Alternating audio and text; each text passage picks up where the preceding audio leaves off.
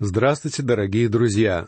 Мы продолжаем наше изучение послания к евреям, и сегодня нам с вами предстоит начать разговор о двенадцатой главе этого произведения. Весь этот раздел, к которому относится двенадцатая глава, посвящен практическим вопросам. Если вы помните, одиннадцатая глава этого послания представляла собой главу веры. Двенадцатая глава, к которой мы приступим сегодня, является главой надежды, и, наконец, тринадцатую главу можно назвать главой любви. Итак, все эти главы послания к евреям посвящены практическим вопросам. Речь в них идет о том, что Христос устанавливает для верующих новые, гораздо более возвышенные задачи и обязанности, нежели все то, что было дано людям в ветхозаветные времена. И здесь, в начале двенадцатой главы, автор пишет о жизни каждого истинного христианина как о спортивном состязании, в котором этот человек должен победить. Давайте прочтем первый и второй стихи этой главы. Посему и мы, имея вокруг себя такое облако свидетелей, свергнем с себя всякое бремя и запинающий нас грех, и с терпением будем проходить предлежащее нам поприще, взирая на начальника и совершителя веры Иисуса, который вместо предлежавшей ему радости претерпел крест, пренебрегши посрамление, и воссел одесную престола Божия первой части этого послания мы с вами узнали об опасности от падения, когда человек делается простым слушателем того, что говорит ему Бог, и, образно говоря, плывет по течению, ничего не делая в отношении Божьего спасения. Здесь, в последней части этого послания, автор говорит верующим еще об одной опасности — опасности пребывания в беспечной праздности и спокойствии он призывает своих читателей сдвинуться с места и вступить в это жизненное испытание, которое автор называет предлежащим нам поприщем. Он призывает своих читателей двигаться вперед, а не стоять неподвижно на месте. Я готов утверждать, что одной из самых серьезных опасностей в христианской жизни является опасность остановки, опасность простого пребывания в неподвижности и праздности. Известно, что если в условиях Крайнего Севера человек оказывается один на один с лютым холодом, для него существует смертельная опасность замерзнуть до смерти. А первый шаг в этом процессе — это когда человек останавливается, чтобы передохнуть, и засыпает — Оказавшийся в таких экстремальных условиях человек ни в коем случае не должен останавливаться. Он должен заставлять себя двигаться и бороться со сном. В противном случае он неизбежно замерзнет и погибнет. В духовном смысле мы, как верующие, подвергаемся аналогичной опасности. Поэтому мы должны заставлять себя пребывать в состоянии духовного бодрствования, а также мы должны продолжать двигаться вперед в наших взаимоотношениях со Христом. В противном случае мы просто уснем. Посему, читаем мы, верующие должны двигаться вперед, то есть они должны жить по вере. Слово «посему» — это один из тех союзов, с помощью которых автор связывает в единое целое отдельные главы этого послания, соединяя все то, что было сказано ранее, с тем, что будет говорить далее. Именно эту функцию выполняет здесь данное слово. «Посему и мы, имея вокруг себя такое облако свидетелей, — говорит автор, — много лет — я придерживался мнения, что этими свидетелями являются ветхозаветные святые, многие из которых перечислены в предыдущей главе этого послания. Долгое время я полагал, что эти святые, как истинные свидетели, сидят сегодня на трибунах, наблюдая за нашим движением по предназначенному нами поприщу этой жизни. Надо сказать, что я сам не могу представить себе ничего более скучного, нежели наблюдать за тем, как сегодняшние христиане двигаются по этому христианскому поприщу. В особенности, если учесть, как именно многие из сегодняшних верующих живут в этой жизни. Но я должен признаться, что сегодня я изменил свое мнение. я уже не считаю, что данный стих подразумевает что-то подобное. И когда мое понимание этих строк изменилось, я с сожалением должен был отказаться от замечательной иллюстрации, которую я обычно использовал, обсуждая данный отрывок. Тем не менее, я все-таки приведу эту иллюстрацию, потому что, на мой взгляд, это очень трогательная история, которая доносит до нас одну важную идею. В этой истории речь идет об одном известном тренере, руководившем футбольной командой какого-то университета. В команде у этого тренера был игрок, которого отличали две особенности. Во-первых, он отличался своей прилежностью и дисциплинированностью на тренировках. Он был первым, кто приходил на тренировки и всегда последним уходил с поля. Однако, несмотря на это прилежание, юноше не удавалось достичь хоть сколько-нибудь серьезных успехов по причине отсутствия должной одаренности.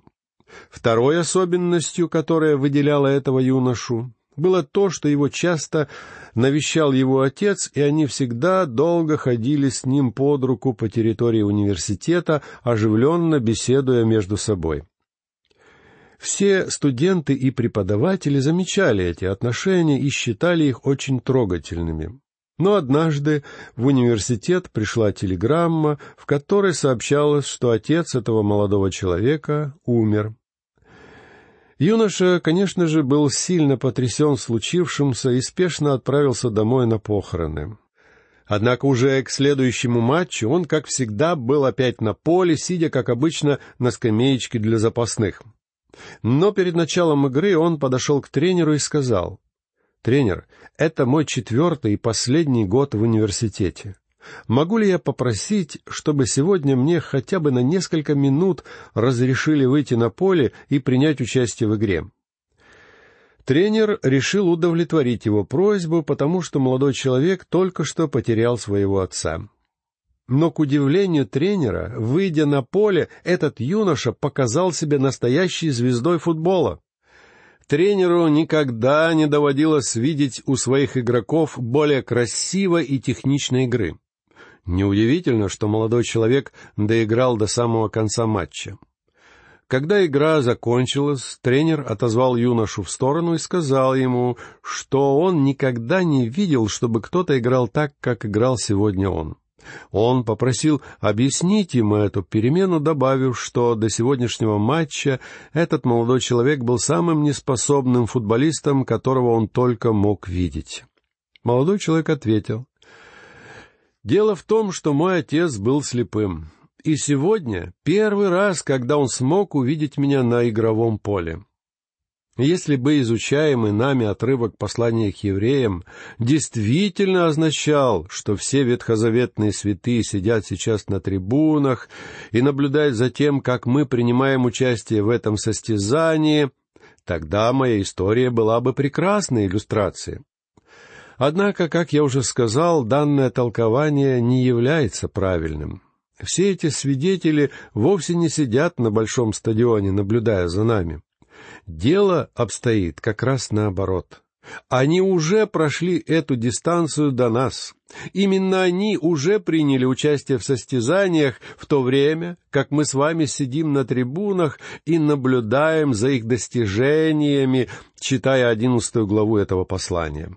И все эти люди прошли предлежащее им поприще по вере. Те, кого наш мир назвал выдающимися победителями, прошли эту дистанцию посредством своей веры.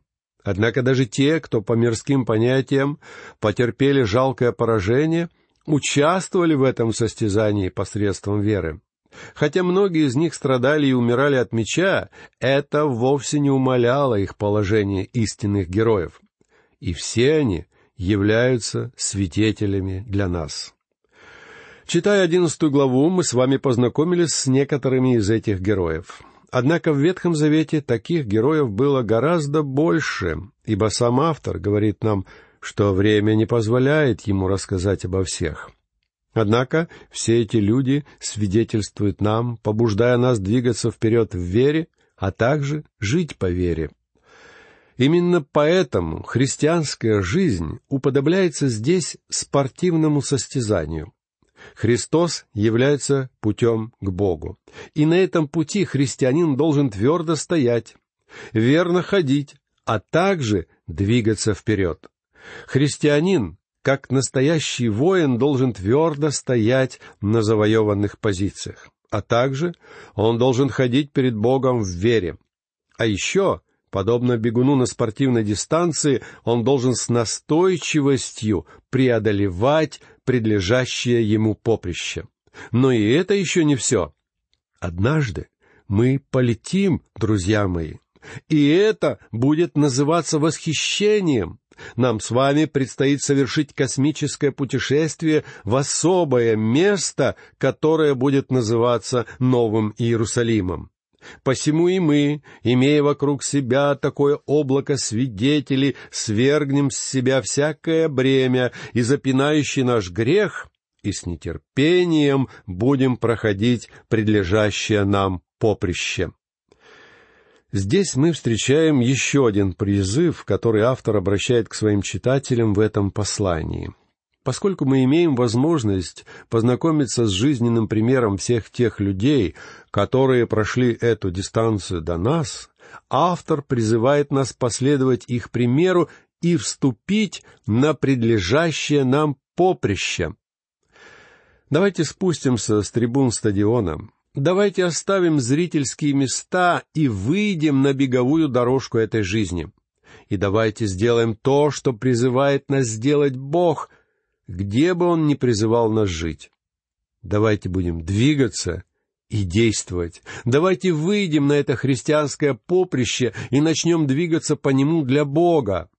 Ибо именно эта мысль содержится здесь, и автор призывает нас двигаться вперед с терпением, отложив в сторону всякое бремя и мешающий нам грех.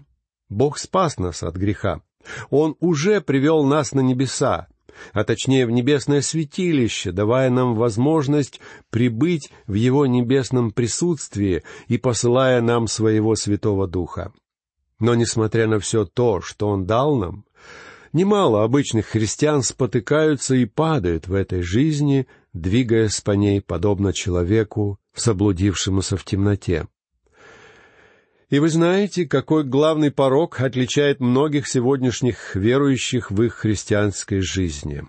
Здесь я опять вернусь к своей излюбленной теме, к которой я обращаюсь все время, ибо я полагаю, что именно в этом кроется главный ответ — Главная проблема состоит в том, что христиане не желают двигаться вперед вместе с Богом. Они обретают спасение и даже демонстрируют свидетельство своего спасения, но это все, что у них есть. Они не желают заниматься серьезным изучением Слова Бога, что является чрезвычайно важным для дальнейшего роста. Они похожи на маленькую девочку, которая как-то ночью упала со своей кровати. Упав, она начала плакать, а когда мама спросила, как это случилось, девочка ответила, «Я думаю, я оставалась слишком близко от того места, где я залезла на кровать». В этом состоит проблема многих сегодняшних христиан. Мы спотыкаемся и падаем, потому что мы остаемся слишком близко от того места, где мы вступили на этот христианский путь. Вот почему мы должны двигаться вперед ибо все мы участвуем в самом настоящем состязании. Христианская жизнь — это состязание, в котором есть и победы, и поражения. Однако это единственное состязание, в котором может победить любой. Апостол Павел писал в первом послании к Коринфянам, в 24 стихе 9 главы, «Не знаете ли, что бегущие на ресталище бегут все, то есть они все бегут, чтобы получить свою награду. А далее апостол продолжает в двадцать шестом стихе. «И потому я бегу не так, как на неверное». А еще в седьмом стихе пятой главы послания к Галатам апостол упрекал некоторых своих последователей, говоря, «Вы шли хорошо, кто остановил вас?» Все эти свидетели служат для нас воодушевлением и поддержкой. Они вовсе не являются пассивными сторонними наблюдателями. Они активно свидетельствуют нам. Они, образно говоря, находятся среди болельщиков, побуждая нас двигаться вперед в христианской жизни. Однако есть два условия, которые нужно выполнить для того, чтобы успешно пройти это предстоящее нам поприще. Мы должны свергнуть с себя всякое бремя и запинающий нас грех. Что имеет в виду автор под словами «свергнем с себя всякое бремя»? В реальном спортивном забеге любой ненужный груз является настоящей помехой, и мы, участвуя в своем забеге, не должны нести на себе никакого лишнего бремени. Помню, как-то давно я присутствовал на соревнованиях легкоатлетов, в которых участвовал один из самых выдающихся бегунов того времени. В основном все зрители пришли на эти соревнования, чтобы посмотреть и поболеть именно за него. Я помню, как во время разминки этот бегун сделал несколько кругов по стадиону, а затем резко остановился и сменил спортивную обувь. Когда после соревнований кто-то из его знакомых болельщиков подошел к нему и спросил, для чего он поменял обувь, спортсмен вместо ответа предложил этому человеку подержать в руках оба комплекта его спортивной обуви. На первый взгляд между ними не было никакой существенной разницы. Однако он объяснил, что этого незначительного лишнего веса было как раз достаточно, чтобы проиграть забег. Так и в нашей христианской жизни есть много таких вещей, которые не являются дурными сами по себе. Однако для христианина они могут оказаться лишним бременем. А истинный христианин не должен носить на себе подобное бремя. Почему? Потому что оно может помешать ему победить в забеге. Я приведу в качестве иллюстрации всего лишь один пример. Но не стоит думать, что я специально выбрал именно эту иллюстрацию, чтобы высказать свою позицию по этому вопросу. Дело в том, что каждый из вас должен сам определить для себя, что он, как дитя Божье, может делать и чего он делать не может. То же самое я должен определить для себя. Так вот, Одна молодая девушка как-то пришла к своему пастору с вопросом, имеет ли она право, как христианка, ходить на танцы. Ее пастор ответил, что она, конечно же, имеет полное право ходить на танцы, если, конечно, она не желает победить. Вопрос вовсе не в том, допустимо или недопустимо для христианина делать что-то. Давайте сейчас будем считать, что вы уже твердо решили делать только то, что правильно и допустимо. Мой вопрос состоит совершенно в другом. Не помешает ли то, что вы собираетесь сделать, вашему христианскому свидетельству? Не помешает ли вам это занятие победить в вашем забеге? Не станет ли все это лишним бременем в вашей жизни? Сегодня есть много христиан, которые повсюду носят с собой лишнее бремя, груз которого им вовсе нет нужды носить на себе. Поэтому я не намерен ввязываться в спор по поводу того, допустимо для верующего увлекаться танцами или недопустимо. Я не желаю спорить по поводу всех этих дел, которые сторонники отделения считают для христиан порочными и запретными. Я вовсе не стану утверждать, что вы не имеете права делать это. Единственное, что я хотел бы сказать, можно свести к одному вопросу. Вступили ли вы на свое христианское поприще? Хотите ли вы победить в этом забеге? Смотрите ли вы на Иисуса? Это является самым важным.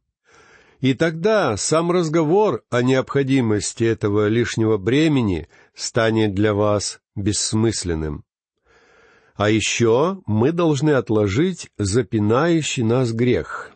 Что за грех имеется здесь в виду? Нужно понять, что автор говорит здесь вовсе не о каком-то абстрактном грехе. Он говорит о вполне конкретном грехе. И мы должны опять вернуться к одиннадцатой главе этого послания. Что являлось главным грехом, о котором шла речь в предшествующей главе? Таким грехом был грех неверия. Неверие — это грех, и нет ничего, что будет тянуть нас назад сильнее, чем может тянуть нас наше неверие. Это то же самое, что пытаться участвовать в спортивном забеге с мешком песка на плечах, при том, что сами мы стоим по пояс в пустом мешке. Таким образом, вам никогда не удастся достигнуть финиша, и точно так же вам не удастся сделать этого в христианской жизни. Неверие — это то, что тянет многих из нас назад. Те, кого наш мир назвал бы выдающимися победителями, прошли эту дистанцию посредством своей веры. Однако даже те, кто по мирским понятиям потерпели жалкое поражение, участвовали в этом состязании посредством веры. Хотя многие из них страдали и умирали от меча, это вовсе не умаляло их положение истинных героев.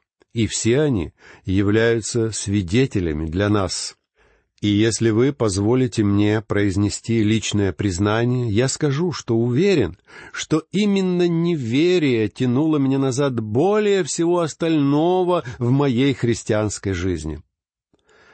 Поэтому в завершении этой передачи я скажу, что мне хочется, чтобы каждый из нас сумел преодолеть это неверие в своей жизни и свергнуть с себя всякое бремя, дабы с терпением начать движение по предлежащему нам поприщу. Христианская жизнь — это состязание, в котором есть и победы, и поражения.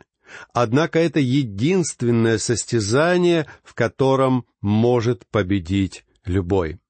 Этим пожеланием я завершу нашу сегодняшнюю лекцию и хочу попрощаться с вами. Всего вам доброго. До новых встреч.